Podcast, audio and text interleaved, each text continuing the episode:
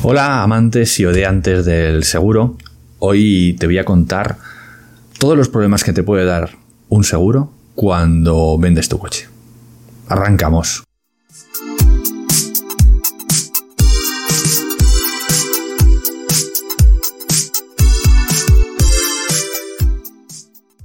Creo este vídeo porque esta semana pasada hemos tenido tres casos en la oficina diferentes de problemas que se han suscitado después de que haya una compraventa en el seguro de una compraventa en, el, eh, en un vehículo, en un caso una moto, en otro caso, en otros dos casos un, coche, y, que después han surgido problemas por diferentes circunstancias. Y, casi todas pues porque nos hemos comido eh, parte de lo que dice la ley que hay que hacer. Es verdad que parece sencillo, que vendo el coche y pues ya está, eh, anulo la póliza de seguro o, la paso a otro coche o... Vale, pero todo, todos estos pasos hay que ver exactamente qué dice la ley que hay que hacer y vamos a, ver en, este vídeo, que quizás sea más largo de lo que pueda parecer, todas las posibilidades, todas las cosas que hay que hacer en, en casi cualquier circunstancia, en, casi cualquier situación en una compraventa de, de un vehículo. Y ya digo que vale para cualquier vehículo, de un ciclomotor, una moto, un coche o un camión. Vale.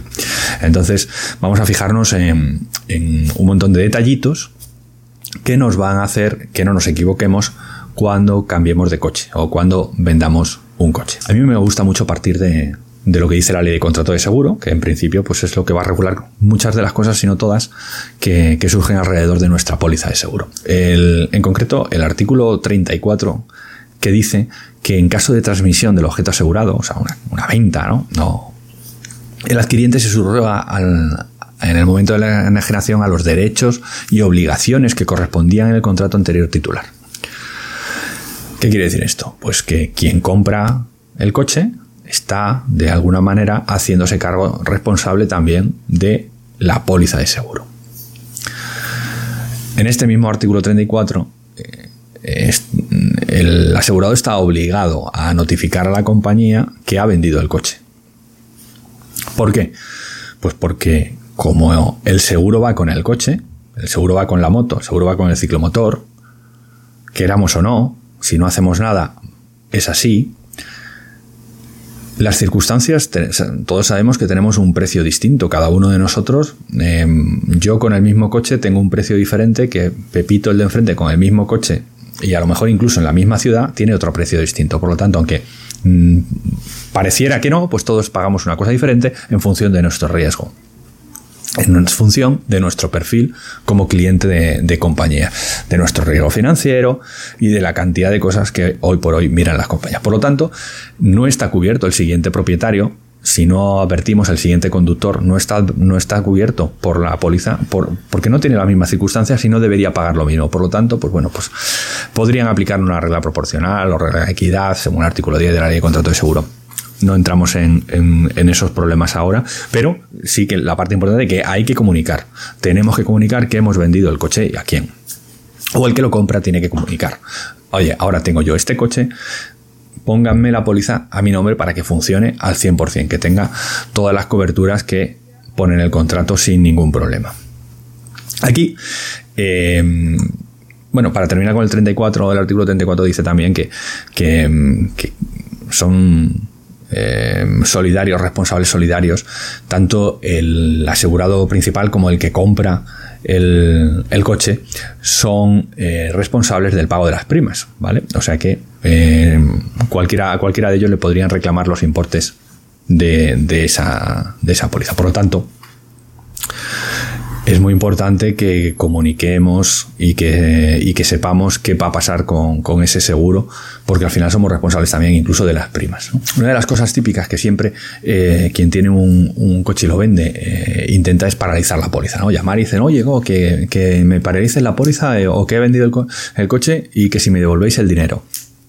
Bueno, pues mm, generalmente no se devuelve el dinero. ¿Por qué? Bueno, pues porque la ley no recoge la posibilidad, sencillamente. La ley no recoge esa posibilidad. ¿Por qué? Pues porque el seguro, según la ley, dice que sigue funcionando con el siguiente propietario. Por tanto, pues no puede aparecer esa, esa posibilidad de que me devuelvan el dinero. porque la, ley dice que el seguro sigue en vigor a nombre del nuevo propietario, una vez se regularice y se, se ponga en condiciones, ¿no? Pero en principio sigue ese ritmo. Por lo tanto, no puede ocurrir. Sí, sí que pasa que algunas compañías lo paralizan. Dicen, bueno, no te devuelvo el dinero, pero sí que paramos la póliza y eh, te mantenemos la prima no consumida que has pagado y demás, y te lo mantenemos eh, durante un año, seis meses, año y medio, dos años. Cada compañía hace una cosa diferente, porque como no está regulado, pues lo que cada compañía quiera. ¿Y qué, hacen con esta qué te piden para paralizarlo? Pues justificar que efectivamente está, el coche ya no es tuyo, porque si no sigues siendo responsable. ¿Cómo se justifica? Pues eh, en principio con el permiso de circulación puesto a nombre de otra persona, con lo cual está claro que ya no es tuyo. Se puede aportar también eh, el impuesto de transmisiones de vehículos pagado, con lo cual pues que está ya en la tramitación a nombre de otra persona. Y hay una posibilidad eh, más moderna, que es con un contrato de compra-venta que no sirve para nada, porque no es ninguna de estas dos cosas para justificar nada. Con un contrato de compra-venta, el vendedor del coche puede notificar esa venta a tráfico. Pagas una pequeña tasa y con ese justificante, pues también estamos demostrando que el coche ya no es nuestro, que está en el proceso de venta y que no somos responsables sobre ello. Bueno, pues eh, las compañías también eh, pueden eh, aceptar la paralización en esos casos. Con, esta, con este trámite en tráfico, lo que hacemos es garantizarnos quitarnos el problema del medio, de que ya no somos propietarios del coche, ya no está bajo nuestra custodia y que los sucesos que ocurran a partir de ahora no es nuestra responsabilidad.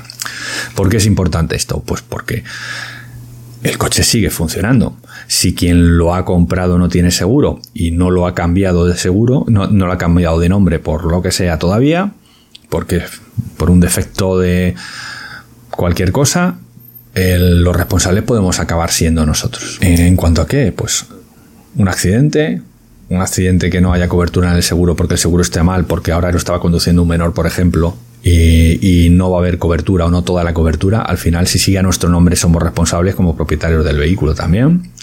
Las multas que nos lleguen, que, cometan, pues en principio va a llegar a, quien figura en tráfico como, como propietario si no está identificado el conductor. En fin, innumerables problemas que pueden, que pueden surgir. Y en el ámbito del seguro, pues si estamos declarando eh, partes con nuestra póliza que no hemos paralizado, no hemos anulado, y sigue en vigor y está utilizándolo el nuevo comprador, pues eh, sin haber actualizado la póliza de seguro, pues lo que está pasando es que la siniestralidad no la van a imputar a, nuestro, a nuestro DNI y nos va a aparecer en nuestro historial. Así que súper importante confirmar que el coche no está a nuestro nombre cuando lo, vendemos. El coche, la moto, el camión, ¿vale? Eh, no confirmar un, papel de compra y venta y quedarnos tan a gusto, ¿no? Vamos a pedir un justificante de que ya no es nuestro y que no tenemos responsabilidad sobre él para evitar problemas futuros. ¿vale? Bueno, una vez que el nuevo propietario comunica, si eres quien has comprado un coche que ya venía con seguro, pues comunica eh, que, que ahora eres el nuevo propietario, quién va a ser el conductor del vehículo, quién va a pagar la prima del seguro, que pueden ser tres personas diferentes. Eh, tenemos un otro vídeo por ahí que os pongo el enlace que podéis revisar sobre, sobre quién es quién en, un, en un, seguro. Y eh, la compañía eh, en un plazo nos contestará y nos dirá, bueno, pues muy bien, bajo estas nuevas circunstancias, a partir de ahora, o te presentan la póliza y dicen ya está todo puesto a tu nombre, o el precio que te proponemos para ti es este otro, el que sea, puede ser más alto o más bajo, el que te corresponda. En ese momento eh, puedes aceptar la oferta o rechazarla, como es normal, no vas a tragar con algo que no quieres. Si, la rechazas y te vas a, otra compañía, las primas se, las queda la aseguradora no hay devolución. Y si lo que ha ocurrido es que ni siquiera te dan oferta, sino que se, no te aceptan como, nuevo cliente, pues en ese momento, en, ese, en, esa, en esa situación sí que la compañía tendría que devolver la parte de prima no consumida. ¿Vale?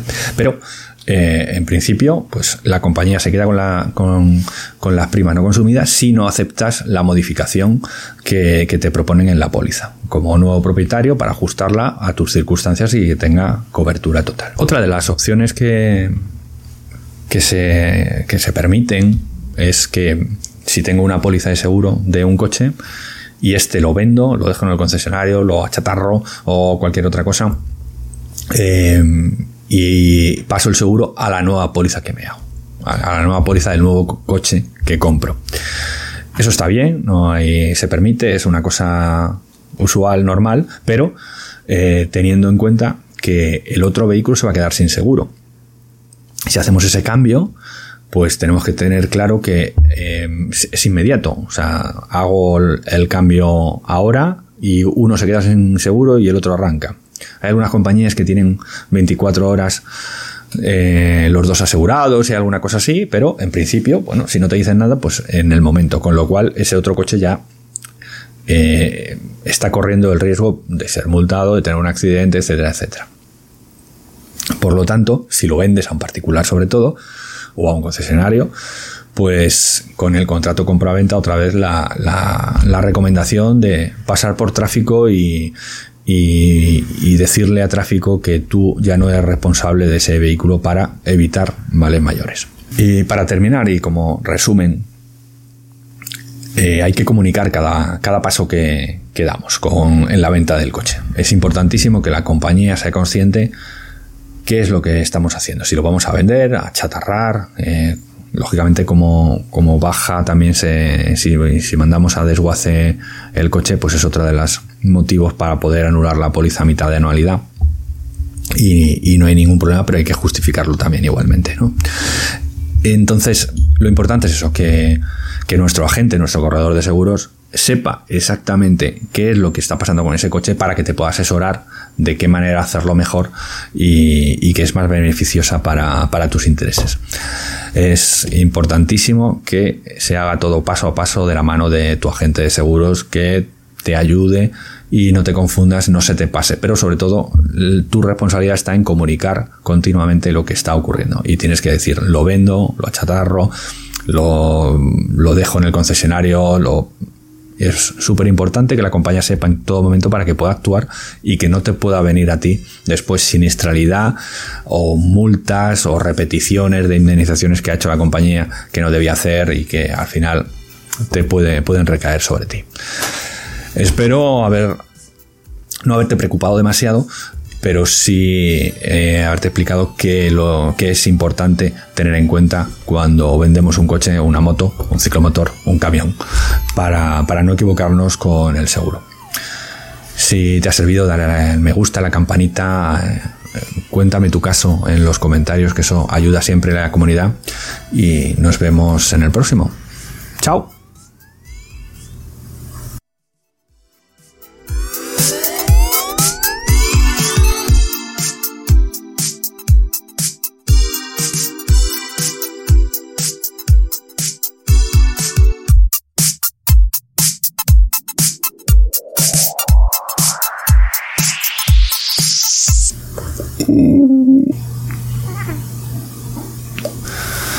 Pues no me ha quedado muy largo esto.